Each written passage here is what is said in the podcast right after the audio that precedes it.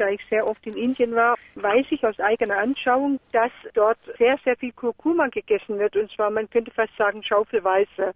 Und dieses Kurkuma, so sagt die ayurvedische indische Medizin, verhindert alle diese Alterserscheinungen wie Demenz und äh, Alzheimer und auch das unkontrollierbare Zittern der Hände und Beine. Man sagt, das hat eine ganz starke Wirkung auf das zentrale Nervensystem, wo die bioelektrochemischen Vorgänge im Gehirn ablaufen, in den Nervenzellen. Und äh, da gibt es wohl Reparaturmaßnahmen des Kurkumins. Das ist der Wirkstoff aus Kurkuma. Und das soll also sehr, sehr gut helfen. Kurkuma als Geheimtipp. Frau Kern, empfehlen Sie das auch weiter?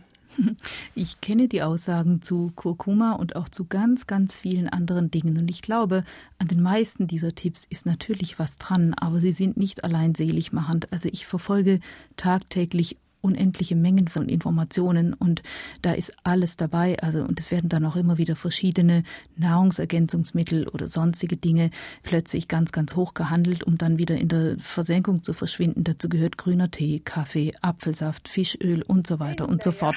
Und überall ist natürlich was dran, aber ich würde Ihnen nicht empfehlen, ab sofort schaufelweise Kurkuma zu essen, zu dem wir gar nicht wissen, was da noch passiert.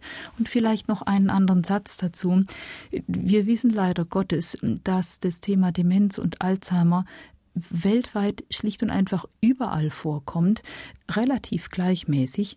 Man guckt natürlich dann schon genauer hin und versucht zu sagen, warum sind denn da weniger und da mehr oder so. Warum gibt es in Indien weniger Alzheimer-Kranke als bei uns in der Relation, weil die Leute nicht so alt werden. Also das muss man schlicht und einfach auch mal sehen. Und ja, dann. Ne, aber schön Statistiken und die meisten indischen Ärzte sind wirklich westlich ausgebildet. Ja, gut. Also ich will auch Ihren Tipp überhaupt nicht verdammen. Ich denke, schaden kann es nicht, aber vielleicht alles mit Maß und Ziel.